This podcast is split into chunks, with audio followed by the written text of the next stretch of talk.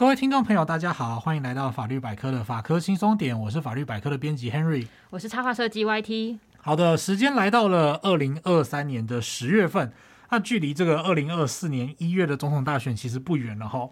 那我们以前在规划法科轻松点这一集节目的时候啊。嗯呃，其实我们还真的没有想过说我们真的会遇到 活生生的总统大选，毕竟四年才一次嘛。是我们一开始也没有想到这个专案可以持续的发展那么长远。对对对，对。那结果现在我们有机会来录这个题材呢，就要来跟各位听众朋友聊聊关于总统大选的一些事情哦，包括说有一些考古成分的地方这样。那我们今天呢会主要聊两个部分哦，第一个是。选正副总统的条件，那这个概念看起来就是只有一句话而已，但是它其实包含着很多的问题哦。我们等一下会一一来谈。那包括说，就是呃，例如说他的国籍问题啊，然后跟选举保证金等等的，都是呃，我们等一下会聊的问题哈。那再来呢，则是会稍微聊一下验票的。呃，议题也就是选完之后的验票问题，这样子。嗯，那大家安心哈，我们不会请大家 听完节目以后私讯我们，告诉你，告诉我们你要投给谁之类的这种问题。对对对，没有在做民调哦，不会勉强你，就是说一定要就是哎，法科轻松点的听众朋友只能支持哪一党，不能支持哪一党，哎，不会不会这样子。好，那通常呢，我们大家都会说什么？呃，宗教政治话题不适合拿来当做聊天的话题嘛？因为很容易因为取向不同而发生争执，不管是跟家人还是朋友。对，没有错。嗯但有些人到了选举期间的时候，还蛮喜欢问说：“哎、欸，你要投给谁？”会问这个问题。也许心里可能真的是当做聊天的话题啊。那 Harry 自己周遭家人或朋友圈有这类型的人吗？还是你就是会问的人？欸、其实我自己是会问的人啊。对，我会问。然后，嗯嗯呃，别人的话倒还好，我自己没有遇过特别会问我的人。哦、嗯，因为其实会跟我聊这个的人，大概都知道我的倾向是什么、嗯哦，好像也不用特别问。对对对，那。嗯呃，对，就像刚刚 YT 讲的，就是政治是一个很容易吵架的问题哦。我觉得包括就是支持的球队啊什么的，也是这样子。哦，好像是哦。对，那 Harry 自己会问的原因，其实是因为有趣。嗯，我觉得这是一个可以观察一个人的角度。嗯，你去观察一个人的话，你就会知道说，呃，政治也是他的一个选择啦。就是你，你可以从他为什么做出这样的选择来了解到说他可能是一个什么样的人。嗯，这样听起来蛮。变态的吗？偷偷观察，对，就是一种人格剖绘的感觉。不过我相信很多人应该会这样想，就是说，其实他支持什么样的呃政党，支持什么样候选人，或者甚至他根本就不关心。嗯，那其实这也都可以反映出他的一个生活态度这样子哦。那呃，有些人当然会觉得说，哎，不要把政治带入圈圈哦，例如说不要把政治带入校园啊，然后不要把政治带入职场啊什么的。可是我自己就觉得说，关心政治其实并不是真正的坏事。嗯，好，就是因为他其实。涉及到的都是你日常生活当中可能会遇到的事情，嗯，你做出来任何决策都可能会影响到自己的生活，嗯，像我家就是呃，自从我们那个里，嗯，台南老家啦，自从那个里就是换了里长之后，哎、嗯，其实你就会发现说，哎，那个生活是真的有差的，哦，就以前的里长都不知道在干嘛，以前里长就是真的，你只有选举的时候才看得到他出现，对。虽然有一个例外是我家里长，呃，应该说。我们那个里的里长为什么会就是我们了解到说他在干嘛？是因为他们里长办公室就住在我们家隔壁。对，我就记得好像有这件事情。对，可是其实你就知道说，因为很多人来找他，你就发现说，哎，他里面服务做的蛮好的。啊。对，那小智里长，然后大致就是我们整体来讲，就是物价啊，然后健保啊，然后呃房屋市场啊，薪资啊等等这些，我们生活当中基本上都还是遇得到的事情，其实都跟政治是脱不了关系的。嗯。没错，我真的觉得，就是我个人还是鼓励大家尽可能去投票啦，不要觉得说，哎，有这种不差自己这一票之类的啊。因为我觉得，其实这一票不管它的结果是如何，都是对你相信的一个理念的支持啊。虽然我周遭有认识的朋友是说什么，呃。都不喜欢，所以他不想投，对，都不想投。对对对，因为没有喜欢的对象，或者是曾经可能很相信某个人，但是后来嗯让他失望了。好，总之我就可能越说越小声之类的。哎，就是我觉得这个问题就是说，的确有些人像也是他都不要投，嗯、他就会觉得说，哎，都大家都在骗。嗯，对。可是我觉得呃，就是这样讲，就是说。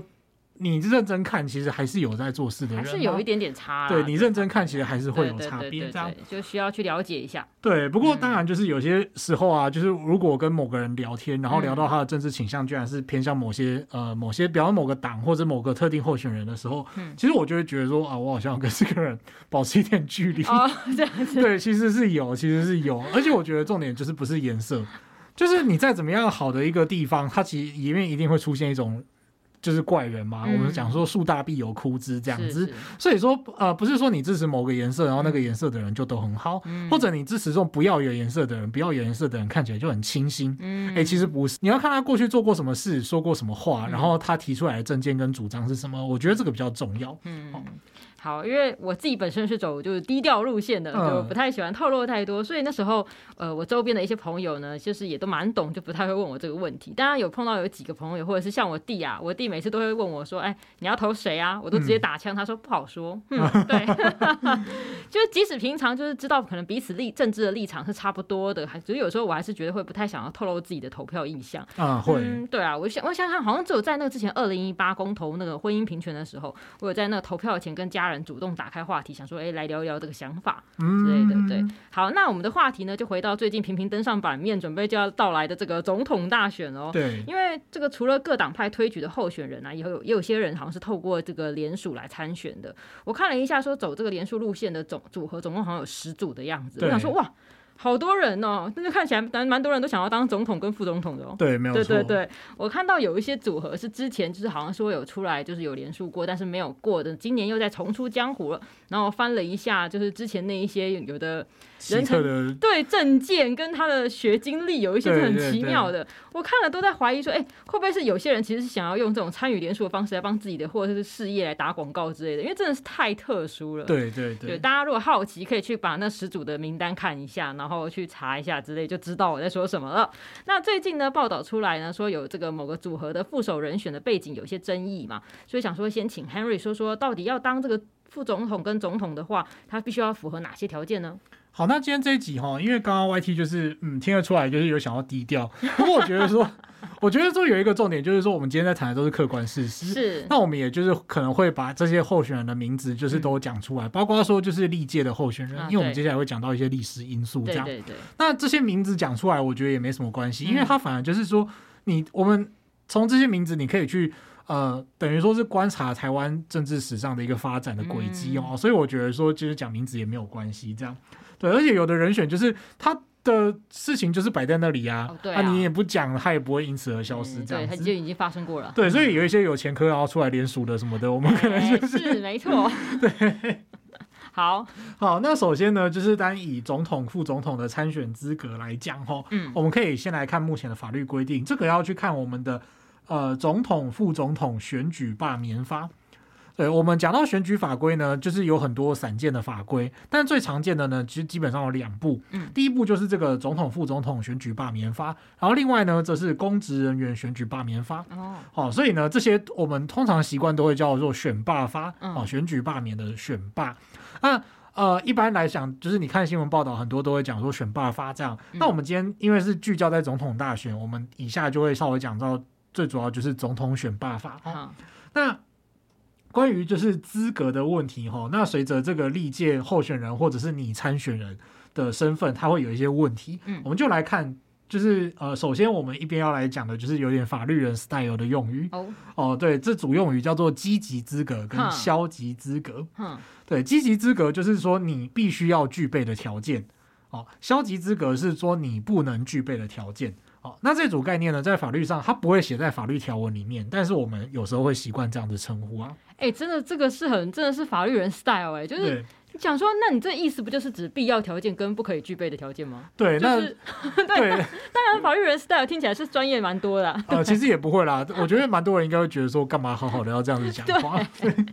好，那所以这个积极跟消极资格分别是有有什么？那我们就先来讲，这是正副总统的部分的积极要件。积极要件其实蛮基本的哦，就是他。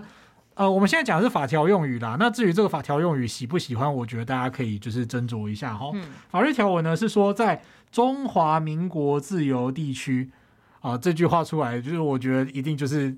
又要战了这样子，不过呢，他目前的用语是中华民国自由地区继续居住六个月以上，曾涉及十五年以上的选举人。啊，这个选举人就是指就是具有前述资格，然后你可以出来投票的人。嗯，但是这个选举人的资格就是换到就被选举人的状况呢，就是说他第一个要具备前面的条件，然后接下来就是他要年满四十岁，哦，四十岁他就可以申请登记为正副总统的候选人。哎，那这听起来这个必要条件不难呢？因为就是怎么讲，他说候选人要四十岁以上嘛，然后我就查了一下，想说，哎，如果把那个之前的那个孙中山先生当这个临时大总统还是临时也算进去的话，那好像是四十六岁就职，算是最年轻的总统，就是目前史上。嗯、那如果不算他的话，好像就是前总统陈水扁最年轻的。哦，对，但是好像有查说这个年龄的门槛其实各国都不太一样，像法国好像是规定是满二十三岁，当然他还有一些其他的条件，你要达成可能就会不只是二十三岁。但我必须说，这二十三这年门槛真的超年轻的。对，像那个现职的法国总统马克宏就是非常年轻的人嘛。对对，不过年轻跟执政能力没有关。嗯嗯。啊，不过我们也不是说一定越老就越厉害这样子，不然每个都等到八十岁再出来参选，就一定比较厉害吗？哎、欸，其实没有哦。对，不过当时就是呃，刚刚讲到孙中山先生，嗯。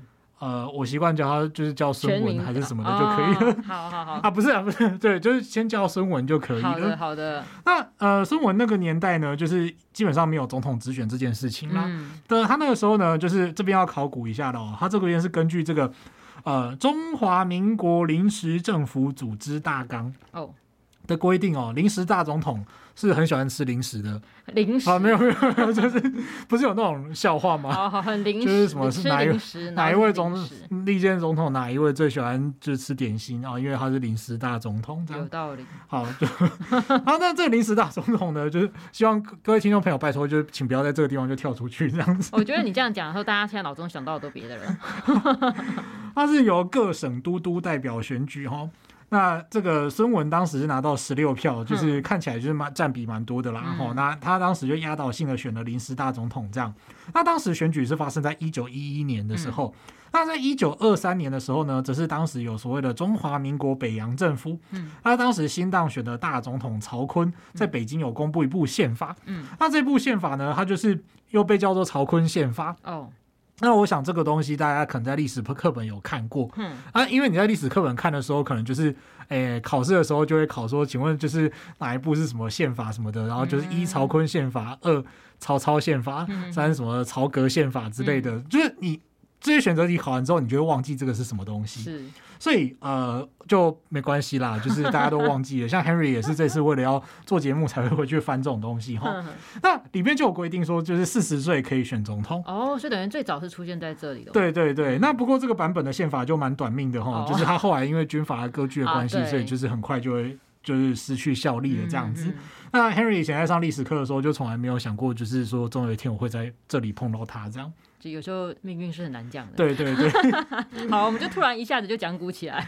对，那接下来呢，就是比较大的问题，则是出在所谓的消极要件，也就是说不能够具备以下的条件。这个还蛮多的，我们就会举出几个比较大项目的问题哈。那、第一个是就是法律上的问题，就是说呃，这个人是不是以前曾经有涉嫌过犯某一些法定罪名，经过有罪判决确定。哦，那经过有罪判决确定的状况呢，就包括说这个人以前有被判内乱罪或者是外患罪，啊，或者是贪污啊、组织犯罪啊，以及总统跟公职人员的选罢法啊，还有国家安全法跟毒品犯罪这些罪名。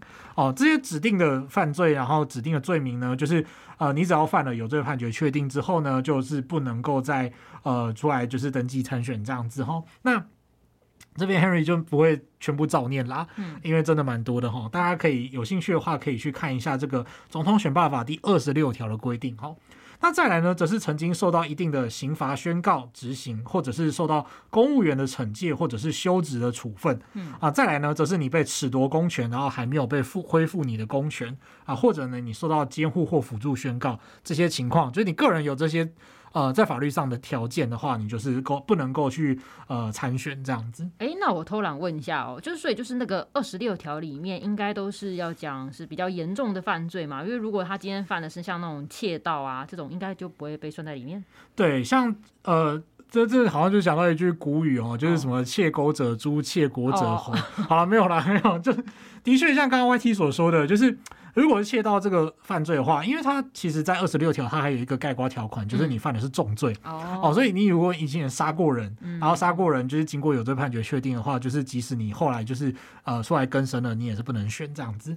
那不过呢，如果是窃盗的话，它相对是轻罪，确实按照二十六的条文的限制的话是没有算在里面的、嗯、哦。你犯公然侮辱啊、诽谤啊什么的也 OK 这样。哦、不过说真的，就是你以前只要有这些黑历史，我想应该是、哦、都被挖出来。对，就是有一句俗谚，就是说如果如果你不知道你是，也不是俗谚啦，就是最近比较流行，嗯，最近几年比较流行的说法，就是说，呃，如果你不知道你自己是谁，你就出来参选，就你就会知道了，知道自己是谁。对对对，就是全世界都会忙着把你整整理过去都挖出来这样子。那再来呢，则是身份的问题哦。那这个身份问题呢，则是指说，哎，现役军人跟就是办理选举事务的人员。那这个选举事务人员呢，他指的是就是各级选委会的委员啊、监察人员啊、跟职员，还有各公所所办理选举事务的人员。再来呢，就是很重要的是，具有外国国籍的人呢，他们也不能够去参选这样。但是呢，就是这些人呢，呃，像是例如说讲到外国国籍嘛，他。最近最有争议的就是这个你联署人郭台铭先生、嗯、哦，那这个郭董呢，他找了一个副手，就是赖佩霞女士吧。嗯，那这个赖佩霞女士呢，我想就是可能有一部分的听众朋友不一定知道她是谁。嗯，事实上，Henry 一开始看到名字，也就是会忘记。嗯，他有演过呃，就是在 Netflix 上面曾经热播的这个人选之人造浪者。对。这部呃政治剧里面的就是呃总统候选人叫林月珍这样子，嗯、所以大家可能会记得就是林月珍动算这样，嗯、然后呢大家就会开玩笑说，哎赖佩霞如果出来参选的话呢，就是好像是人选之人的第二季的那种感觉。好，好，那不过呢这个赖佩霞女士呢，她就深陷这个呃具有美国国籍的风暴这样子。嗯、那此时呢就是在九月份她，她呃郭台铭宣布。就是他的副手是赖佩霞的时候呢，呃，他还他们还是可以去就是联署，嗯，但是呢，如果他们真的联署成功要登记参选的时候呢，诶，这个时候赖佩霞如果还具有美国国籍的话，他是不能够登记参选的哦，就他可以联署，然后在真的联署成功到就是登记成候选人之前这段过程当中，他必须要放弃他的美国国籍，哦，所以说这段期间就是大家等着看，就是他到底有没有办法成功的放弃他的美国国籍这样子。嗯，最近这个新闻真的蛮大的。不过我那时候看到的时候想说，哎、欸，等一下，这个郭办他们在邀请的时候没有先确认清楚，有点意外耶。啊，对，就是你要找人，你要先找一下他有没有双重国籍，确认一下他有没有符合那个资格吧？有没有想说应该会这样？然后所以他说后来爆发这件事情的时候，想说，哎、欸，怎么会这样？好，但总之就是他可以先联署，却不能登记申请。我觉得好像真的有种要讲缓冲时间嘛，就让你先去把事情处理一下。对，就是你只要呃，如果你真的有充分的民意支持的话，嗯、还是可以让你联署这样子。嗯、只要你登记参选的时候，就是没有双重国籍就 OK。嗯，那这个地方可能大家就会想到一件事情啊，就是呃，我们的前任总统马英九先生。嗯，啊、呃，那马英九呢，就是当时最著名的问题之一，就是他到底有没有绿卡。哦，对对，那呃，这个地方必须要澄清一下，就是说，呃，当然就是他有绿卡本身这件事情，可能你可以去质疑说，哎，你作为一个呃，就是中华民国总统，然后你有绿卡，嗯，你也可以去美国居留这件事情，就是哎，到底呃。表示说你是不是忠于这个国家，这个是有疑问的，这个你可以挑战他的个人诚信或操守的问题。但是我们从法律上来讲呢，就是绿卡它跟美国公民其实不太一样的事情哦。对，就是绿卡它算是一个，就是你可以去美国居留的一个，呃，就是有点类似像身份证明的感觉，这种资格证明。嗯。但是呢，你要真正成为美国公民的话，其实你要有一定的条件哦，就是你持绿卡，然后你要在美国境内停留多久之类的。哦、所以即使你有绿卡，你也够，你也是不能够在美国投票，因为你还不是美国公民。哦、所以以持有绿卡这个条件来讲，它跟就是双重国籍是不一样的事情哦，哦。这个是需要澄清的。嗯嗯。哎，不然大家有些人可能就会开始质疑说，哎，双标啊，那为什么马英九有绿卡他可以出来选？嗯。然后这个哎赖佩霞他。就是有美国国籍又怎样之类的，在法律上还是有一点不一样。对。那再来最后呢，就是我们刚刚讲到的，就是呃国籍的问题，还要进一步就是说，哎，你是要本国人，嗯，然后你不能够是有回复我国的状，我国国籍的状况，或者是因为规划而取得我国国籍的状况。哦，就是你要就是呃怎么讲土生土长啊。再来呢，则是说，如果你是所谓的大陆地区或者是港澳经许可进入的人呢，就不能够呃登记申请参选这样子。嗯。好，那这样听起来就是，不管是积极还是消极，你在符合第一关的条件之后，你就会下一步就会进到这个选举的门槛嘛。那我知道的是，就是先讲这个政党推荐的候选人，在台湾好像目前政党有统计有九十一个的样子。对。我知道之前有一个。政党它叫什么？欢乐无法党哦。虽然你好像已经解散了，对，它也算在里面。那时候好像说也是算在是政党这样子。然后我就想说，哇，九十一个大大小小政党真的超多哎。那它也不是，好像也不是说每一个政党都能够推派候选人，所以是要符合什么样的条件，这个政党才能推派这个总统副总统的候选人呢？讲到这个政党哈，嗯、就是大家如果有兴趣知道台湾目前有哪些政党，嗯、你可以上内政部的呃政党查询系统去查询。哎、啊欸，那刚刚像呃 YT 讲到了欢乐无法党哦，我想这个就是如果在关心就是 YouTuber 文生态圈的人，应该都会有听过这个欢乐无法党。这样，它是由这个呃，诶，应该是现任台北市议员。惨了，到底现任还前任？有当过台北市市议员的呃，这个瓜吉啊，本名叫邱威杰。嗯、啊，还有这个呃，眼球中央电视台的主播叫视网膜，艺名叫视网膜，本名叫陈子健。哦，然后还有这个张志奇，就是志奇七夕的主持人张志奇。对。那由他们所组成的这个欢乐无法党这样子，那这个欢乐无法党，呃，他的状况跟解散比较不太一样，应该说他后来就是没有去做这个法人登记。哦，因为政党其实是法人，嗯，他后来还是没有去做法人登记，所以这个就被归类在就是。准备要被撤销废止的状况，这样子，好、oh. 哦，所以这个欢乐无法党目前就是不复存在。嗯，当时他们出来创这个党，我记得他们说是一个大型的公民实验。哦，呃，虽然这边 Henry 可能要讲一些话，就是有点不中听，各位听众朋友，就是如果有他们的粉丝，请多多担待。就是呃，事实上 Henry 并不觉得这有什么呃。就是它的教育意义好像没有那么普及，这样子，就是说，呃，它引引发的后续效应能不能让大家更了解政党政治？呃，我觉得好像目前来讲，它的影响力没有那么强烈。大家只记得欢乐无法党的党歌啊，然后有香菜啊什么之类的。我还真不知道党歌呢。可能吧，就是 maybe 啦。对，我觉得它的后续影响力没有那么大。嗯嗯。不过这也表示说，台湾其实还是一个很多元的环境哦。是。你要说台湾没有言论自由，没有阻挡自由的话，你去看看那些台湾的政现存的政党，你就可以知道说，其实里面什么党都有。对 对，有一些超乎你想象的名称或者是宗旨的党，其实都还是存在这样子。所以其实台湾的呃这个环境还是相对蛮自由的。真的。真的，那时候看到的名单，想说哇，真的是很多都完全没听过。对，对，所以说我觉得这也是一个很值得珍惜的地方，哦大家就是要呃想想看这样。嗯、那再来呢，就是说我们刚刚讲到这个政党延续下来，就是如果要产生候选人的话，以政党来讲，他要怎么推派候选人？那这边就是一边也要对照，就是说如果你要产生候选人的话，除了政党之外，还会有另外一个路线，嗯、这个我们就等一下会一一再讲哈。那第一个，我们先先讲到就是政党推荐候选人的部分。首先，第一个呢，就是说一个党只能就是一生只督你一人，就是一个党它一次只能推出一组人选。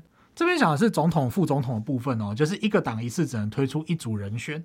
那如果你需要推出两组以上的话，就是你真的很想推两组以上的话呢，会先以先推出的那组为主。嗯，好，那这个政党它你要推候选的话，它必须要有一定的民意基础，也就是说，它必须要符合以下的情况之一。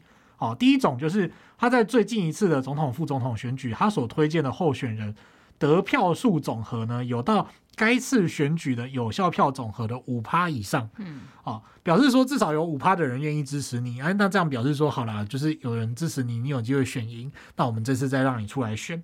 那另外一次呢，另外一个条件则是说，哎，如果你没有参战正副总统的话呢，那你在立法委员选举的得票率呢，就是有到这个呃。选举有效票总和的五趴以上，从这两个条件可以看出来，就是说，诶，它代表的是这个政党在中央选举上面表现出一定的民意支持。哦，要注意哦，是中央的选举，就是总统跟立法委员。哦，所以如果你在地方的县市首长或地方议员，就是有到五趴以上的话，其实是没什么关联的这样子。那，呃，就是。正是因为这样子，你才能够去推出正副总统候选人吗？那所以说，大家可能听过了其他政党啊，包括就是台湾基进啊，然后绿党啊、社民党、亲民党跟新党这些，大家可能听过的呃一些比较知名的在野党，他们呢目前因为以上的门槛是没有办法推出正副总统候选人的哈。那除了传统的就是中国国民党跟民主进步党之外呢？哎，突然用全称，不晓得大家会不会习惯？真的不太习惯。对对，就是国民党跟民进党啦。对。那除了国民党跟民进党之外呢，目前呢，呃，就是在这二零二四年的时候呢，还有一位要出来参选的，就是呃，台湾民众党的柯文哲嘛。嗯。那。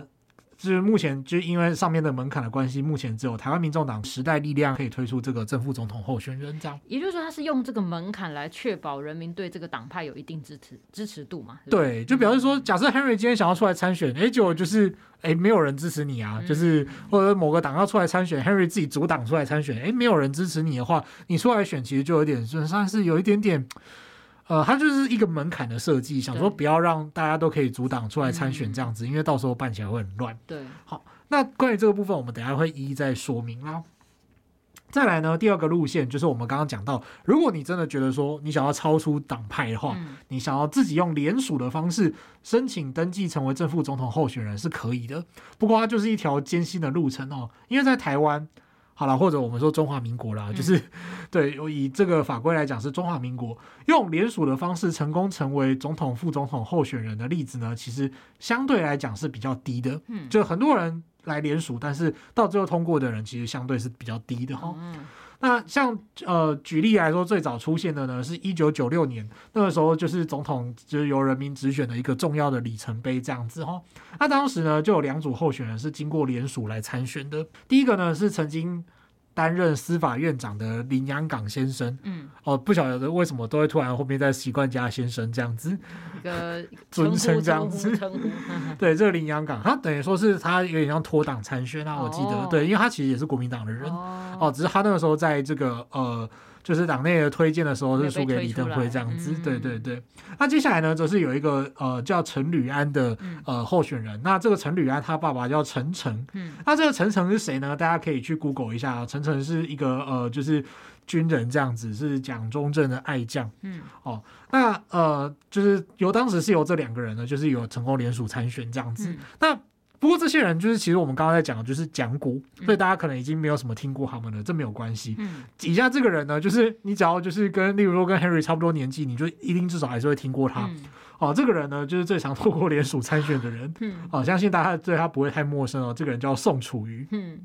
宋楚瑜分别在两千年跟二零一二年的时候呢，就是透过联署成功闯关哦，就是去成为这个总统候选人这样子。嗯，哎、欸，我觉得这样听下来，其实有政党的支持还是差很多哎、欸，因为你说像刚刚这个例子看下来，联署要过的真的是蛮低的。对对，就是。不过看起来就是，即使如此，前仆后继的人还是蛮多人是想拼拼看的。就突然就想到那个以前那个相传说小朋友的作文标题起来说，长大我要当总统。对哦，很多人会这么觉得吧？就是对，他好像是某个时期就是小学生的呃一种 模板之一。长大要当什么？大家很很多人会写我要当总统。对，然后就是变成一堆总统。那如果要联署的话呢，就是其实还是有一些门槛必须要去、嗯、呃注意的哈。我们接下来就会继续聊。哎、欸，那如果是联署的话，我记得要缴交保证金一百万嘛。那我在想说，这个一百万是不是为了要遏制一些随便来一个，比如说隔壁邻居就说，哎、欸，我也要联署参选，不过之类的。不过我觉得现在看起来，因为刚刚看到说今年有十组嘛，我想说会不会这个一百万的门槛好像其实也是嗯不痛不痒吗？要要这样讲吗？就啊个人发言。但所以就是说走这个联署的话，需要达到多少人呢？这个联署部分哦，其实还蛮有趣的。嗯、我们就先从比较基础的这个联署人数的门槛来看好了。嗯、那这个要回去看这个总统选罢法的第二十三条第四项的规定哦。那联署人数呢，它达到最近一次的正副总统选举的人选举人总数的一点五趴。嗯，啊，就是要达到一点五趴这样子才能够去呃，就是。完成联署这样，所以呢，就是今年这个郭董郭台铭呢，他发起这个联署哦。哎、欸，我突然发现好像不能再叫他郭董了，他好像因为要选举的关系，所以辞掉那个董事长。哦，真的、哦？对对对，啊，不过就是呃，我们习惯叫他郭董了。对啊。对对啊，你现在这样讲这两个字，马上就是第一个就想到他。对，继续哦，你也可以想到郭宏志之类的。棒球选手，我不太熟棒球。对，那根据这个中选会的说明呢，就是这一次郭台铭他要达到这个联署门槛呢，他计算后的人数是二十八万。九千六百六十七个人。嗯，那如果说完成联署的话呢，中选会他就会发给这个被联署人完成联署证明书。嗯，哦，就是表示说，哎，你可以就是登记参选了这样。嗯、哼哼，那如果联署人数呢不到规定人数的一半，哦，嗯、那保证金就不会发还。哦，那联署的保证金门槛是比较低，没有错，是一百万。嗯，嗯，就是你要说小钱嘛？呃，其实对郭台铭来说，可能并不是。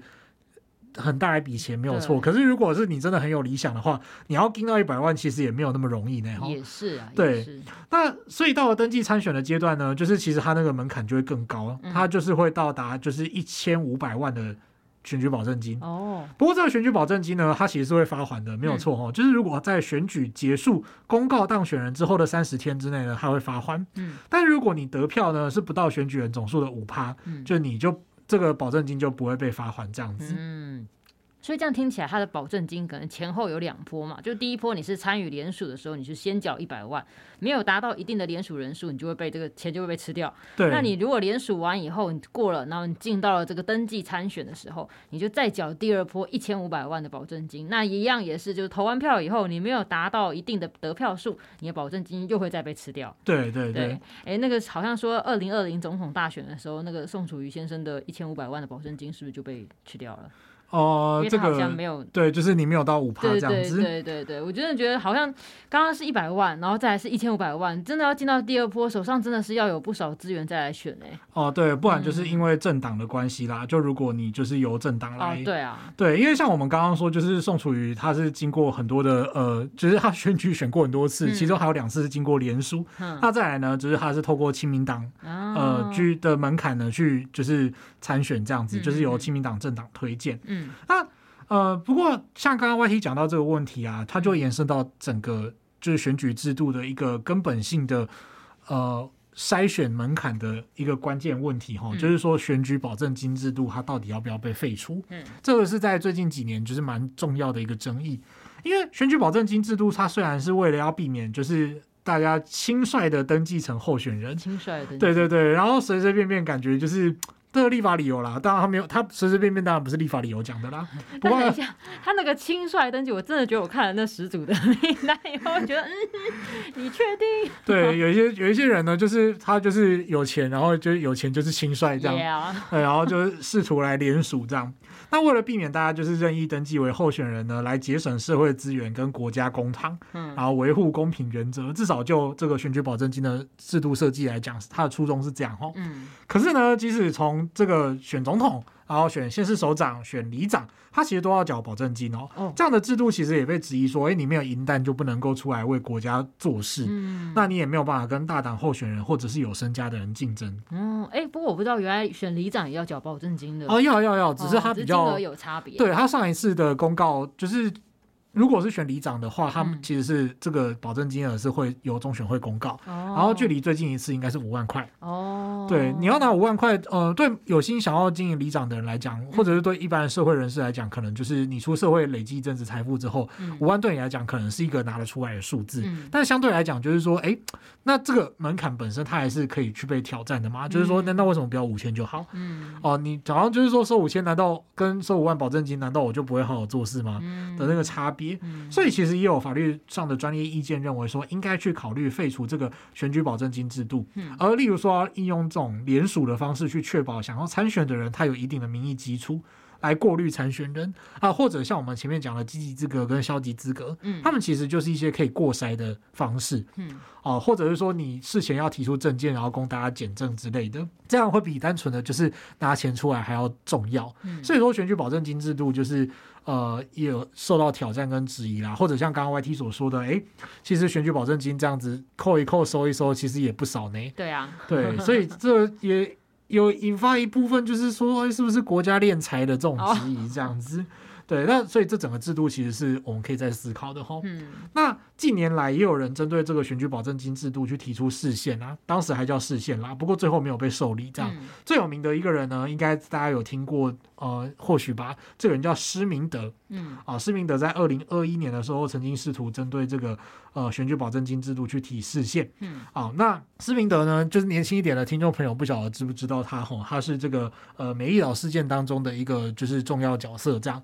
那再来呢，则是说他就是呃最有名的事迹应该是红衫军倒编。哦，是。对对对，这个如果就是呃现在还是十几二十岁的听众朋友呢，就欢迎去 Google 一下，对，对，了解一下，这都是台湾历史当中就是很有趣的一部分这样。嗯不过你刚刚说那个联署的方式来，就是确保参选人背后一定有一些人数支持这个事，我觉得也是一个方式啊。不过我在想说，会不会这样的话，前置的联署就会有超多组的，因为像现在都已经有十组了，想到到时候会不会爆掉之类的，也是有可能。对，不过这个好吧，他如果真的是没有得到一定的票数，或是那个联署人数被吃掉了保证金，好像是应该会给国库入账吗？对，就是算国库这样子。啊，好吧，好吧，那可能应该还是有一点用途，就是可以拿来做 公共建设啦，这样的。对，反正到最后会进国库啦，就大家不用担心这样子。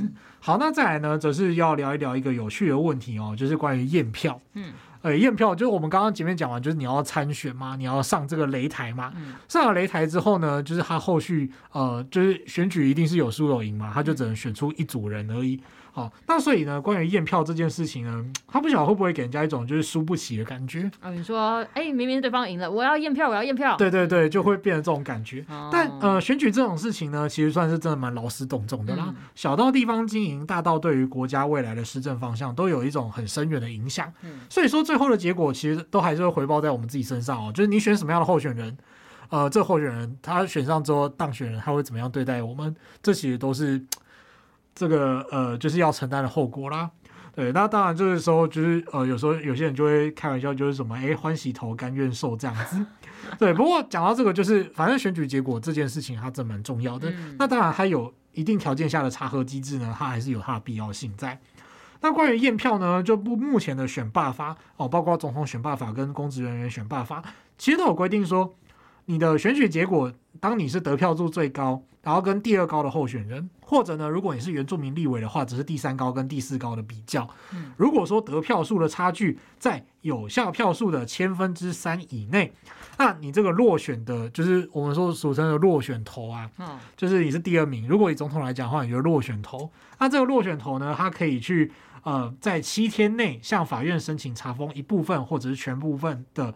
呃，这个投票所里面的这个投选举人名册跟选举票，然后在四十天之内完成重新计票，这样。嗯，对，验票这件事情呢，近年来最有名、引起最多讨论的呢，是在二零一八年的县市首长选举。嗯，那当时这个台北市哦，呃，因为当时有这个公投榜大选的关系，对对对，当时的公投榜大选不太确定，大家还记不记得？哦，就是有所谓的东奥证明公投啊，然后火力发电公投啊，然后跟以核养绿公投啊。呃，我刚刚讲的这些。名称是俗称，但是呢，他到底是不是真的投那个东西？呃，这个其实都还有一些空间呐。我只是暂时就是用一些名词，可能大家会比较有印象。这样，毕竟我想那个公投票可能投完之后，各位可能就会忘记他是在投什么东西了。哦，例如说我接下来要讲的爱家公投啊，到底爱不爱家的公投，就是那也是一个，就是呃一个。历史事件这样子，不过总之当时大家会拿到一个就是有十几个问题的公投票这样子，所以就非常麻烦。然后当时就发生了这个，呃，有人已经排队了，但是投票时间结束了。那但是在呃，投票时间截止之前去排队的人还是可以投，嗯，所以就变成有边投边开的状况哈。哦，我真的也记得这件事情，那时候新闻在报，我想说，哎、欸，真的很荒谬哎。对，那当时呢，就是参候选人丁守中呢，他就在选后，因为他选输了，嗯，所以他就有申请验票，嗯，那验票之后呢，就还是没有改变结果嘛，嗯、他就是根据这个瑕疵设计，就是一边开边投的瑕疵设计呢，他还是去提了所谓的选举无效之诉。那选举无效之诉最后还是败诉，所以最后这个台北市长就是当选人是柯文哲。嗯，好，那虽然很多人都会开玩笑，就是说，哎，丁守中就是走不出来，还卡在那个二零一八年的十一月二十四日这样子。但 Henry 觉得说，哎，其实没什么不对，因为他的那时候就是他的那个票的落差真的是很小，就是大概两三千票而已。哦，这么近？对，其实就是非常接近的，所以难怪啊。那个时候他想要继续就是去 argue，其实我觉得这个是呃。我觉得这还蛮正，没有办法的事情，对，啊、对，就是真的票差距很小。嗯，那再来呢，还有一个距离非常呃，就是距离时间点比较近的呢，是二零二二年的县市首长选举。嗯、那当时的屏东县选举呢，大就是说这个落选的参选人苏清泉他申请验票。嗯，哦，因为这个胜选的周春米呢。他觉得就是票数差一万多票而已，就是那个差距太小了，嗯，所以要申请验票。不过呢，这个一万多票其实是大于当时那个差距有效票的千分之三。哦，对，所以其实按照法律规定是不能够启动这个验票程序的。嗯，你要按照这个当时的就是公职人员选罢法的规定去启动这个验票程序是没有到千分之三吗？嗯，啊，所以说这部分其实没什么问题。当时其实我觉得蛮尴尬，就是有很多舆论，因为那个时候其实就是有一种。公共讨论的一种极端的氛围啊，嗯、然后就有人质疑说，就是为什么不行，为什么不能用这样子？然后法官就是包庇这个呃，就是有问题的选举、嗯、啊。但是事实上就是说，法条规定千分之三就是千分之三。对啊，对。如果你要觉质疑这个千分之三的门槛，你当然是可以去质疑，但是不要怪错人。嗯哦，因为如果法官就是这个地方，他如果真的就是自由的裁量，嗯，然后不按照法律规定的话，其实有问题的反而是法官哈。对啊，这个地方是要注意的。嗯。那至于后续呢？这个苏清泉他另外有提起，呃，选举无效之诉，他就是另外的问题。这样，嗯、那选举无效之诉或当选无效之诉，如果我们之后有缘分的话呢，就是可以再继续来讲讲看，这样吼。不过像刚刚讲的，那都算是县市首长嘛。我想说，如果验票今天是发生在总统大选的话，因为却全国性的，对那你这个要验票 很不容易哦。对我们上面讲的验票呢，就是因为。这个距离时间点比较近，可能大家有投票、嗯、投过票的都还记得这样。嗯、可是呢，它一方面其实也是都是地方首长的层次啊，就是呃，我们接下来就要回归到我们的主题来讲，就是总统大选史上曾经有一次全国性验票的事事情。嗯、那这个呢，发生在两千零四年的总统大选。两千零四年，哇，这个很有历史感哦，因为 Henry 当时也没有投票。嗯。对，那个时候 Henry 还没有投票权，这样子。哦，对，所以推算一下 Henry 的年纪。有投过那个 有投过那个两千零四年总统大选的，可以站出来这样子。对，那就是这个。事情呢，我想接下来要讲，大家应该就会很有印象了。这就是发生在这个三一九枪击案之后呢，这个陈水扁跟吕秀莲他们以两万多票的差距险胜连战跟宋楚瑜连宋配的这场选举。那当时呢，因为票数差距实在是太小了，所以呢，为了确认选举结果的正确性呢，当时就有进行这个全国性的大验票啊，工程是非常浩大的。嗯，那。呃，像现在有这个就是呃千分之三门槛啊等等的这些关于验票的程序规定呢，其实是相对来讲比较完善的啊。如果候选人双方实力相当差、相当拉锯的状况哈，确实可能出现需要验票的情况。不过呢，从呃千分之三这个门槛，其实它是可以在思考的一件事情，因为呢，Harry 去查了过去的就是。相关的立法资料，其实关于这个千分之三是根据什么样的实证基础来定出来的，其实我还真的不知道。嗯，就是我没有查到啦。如果有强者听众朋友知道的话，欢迎跟 Henry 说这样子。Henry 还真的没有查到，嗯，因为相关的资料就是都有点少，就是都是按照这个党团协商之后通过的，然后就是写出千分之三。对，我有点不太确定为什么是千分之三。嗯，但是相对来讲，就是其实你知道验票这种事情啊，并不是只有台湾独有啦。嗯。二零二零年的时候呢，美国总统选举，当时这个选举也是有蛮多的呃，受到蛮多的焦点嘛，就是说呃，这个是拜登对决川普的选举当中呢，有几个州它就有相当的拉锯战，并且就是有存在就是需不需要验票的争议。那其中像例如乔治亚州就有开启验票的程序。那乔治亚州的州法是规定说，如果候选人得票率相差在零点五趴以内，他们就可以就是在两个工作日内申请要求就是重新计票。嗯，那这边就可以看到说，诶，他们那个零点五趴其实是一个相对来讲比较高的，呃，相对容易达到的门槛，就是说，诶，你要验票比较容易，对，千分之三的话就比较困难。嗯，所以其实有不同的标准可以参考。那这也是在呃，这是屏东县政府选举之后呢，针对这个千分之三门槛呢，引发了一些讨论，看后续有没有可能就是在呃调整这样子。嗯，哎、欸，那我好奇一下哦，所以就是如果真的要开启验票的话，那个验票的人员跟前面开票的选务人员会是同一批吗？呃，这个地方呢，就是说按照规定啊，就是如果你真的要验票的话呢，嗯、就是候选人会呃找人，就是他们候选人可以到场，或者是由候选人指定的呃这个。人到场，嗯、所以其实像真的就是像我们刚刚讲到丁守中跟柯文哲的那场验票啊，双方可能就会找律师去，哦、然后呢，再来选务人员的话，就是因为是法院要去指挥监督验票，那所以法院就可以指挥当时就是呃，要说同一批吗？因为他们有的是约聘的嘛，他们可能就是可以另外再找，嗯、但是就是选委会的部分可能就是一样的人这样子，只是有多了一些人到现场监看验票的过程。对，然后就是可能双方的律师就会来看，然后那个、嗯、呃就是。实际上就是选务人员，他们就可能把票一张一张拿出来，然后给律师做确认，所以说确定是投给这个人哦，这样子啊，就是重新去计算。哦，那这样真的是总统大选要验票，真的很辛苦哎，这么多个。如果未来总统大选还有一次要验票的话呢，就是也是一个浩大工程这样子。好的，那今天的节目就先到这边哦。我们今天就来聊聊，就是简单的呃，就是从参选然后到就是选完之后的验票问题，就跟大家聊一聊一些。同时，也是有一些在发生在台湾选举史上一些有趣的事情，这样子。那今天的重点呢，第一个就是说，诶，选总统、副总统其实是有一些条件的哦，就包括说你的呃所谓积极资格跟消极资格哦，你不能够有某一些的呃，例如说双重国籍啊，然后你不能够犯某些犯罪啊等等的。嗯那再来呢，则是说选举的过程当中呢，它本身有分就是诶联署的阶段，然后跟实际上联署经过之后申登记参选的阶段。好，就如果你不是透过政党推荐的，你就是透过这个途径。那但这个途径呢，它相对来讲也有一定的难处。啊，再来我们也稍微聊一下选举保证金制度，就是为了呃筛选候选人。选举保证金到底是不是一个合理的制度？其实也是蛮受到讨论的一个点。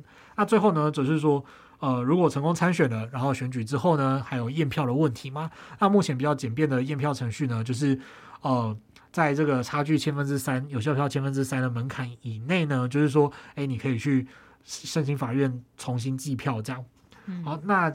就是以上是我们今天节目的重点内容。我觉得这个时间真的是过得很快，因为没想到距离上次总统大选已经整个快要过了四年过去了。啊，是哈，虽然上次四年前总统大选的时候。呃，法科轻松点当然还没开播这样子。对，对，上一次的大选我们来不及参与，然后这次的大选呢，我们来跟各位听众朋友聊聊这个问题哈。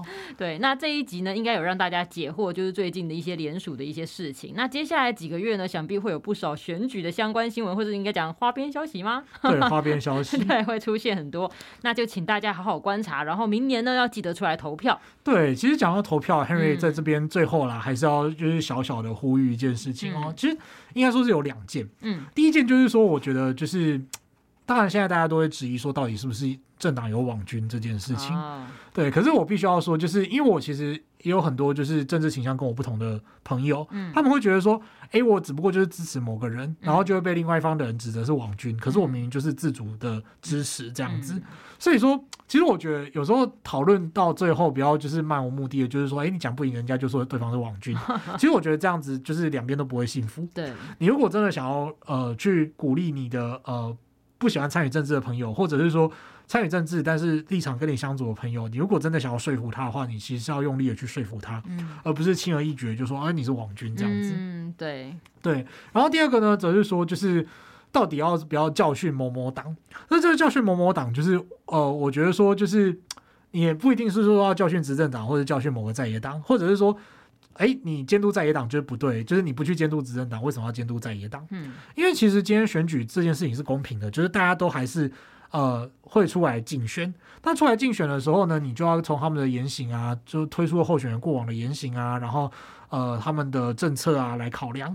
就如果你单纯只是想要说教训圈圈党，然后教训叉叉党啊，就觉得就是说我要把票投给另外一边。嗯。可是另外一边推出来候选人如果也不怎么样的话，你投给他就是其实也没有比较好。对，就是我觉得重点是要多看，然后跟就是比较。呃，和平的去想这件事情，就不要带有那么多情绪，就是试着去多找一些资料来比对，这样，嗯、而不能说就是有点像是说，哎，我就是一定要投给另外一边，然后应该说就是因为我不喜欢这个，所以我要投给另外一个。对对应该不是这样，应该说是大家好好观察，你是不是赞同他的理念，那你就投给他。对，对，就是你不是说我今天不喜欢吃牛肉面，我就一定要去吃阳春面，嗯，就是。也有一个选择，就是说你其实不喜欢吃面，就是你还是要去考虑一下，就是说，哎，到底哪一个人的政见比较深得你心？这样子。嗯、对，那最后就是这样子，我们节目就今天就到这边，记得订阅我们的频道，并且按五颗星。如果你对于节目有什么建议或想法，都欢迎留言或 留言或填写回馈单，让我们知道。如果对生活法律有兴趣，或者是有各种疑难杂症的话，欢迎 Google 搜寻法律百科，就可以找到我们。拜拜，拜拜。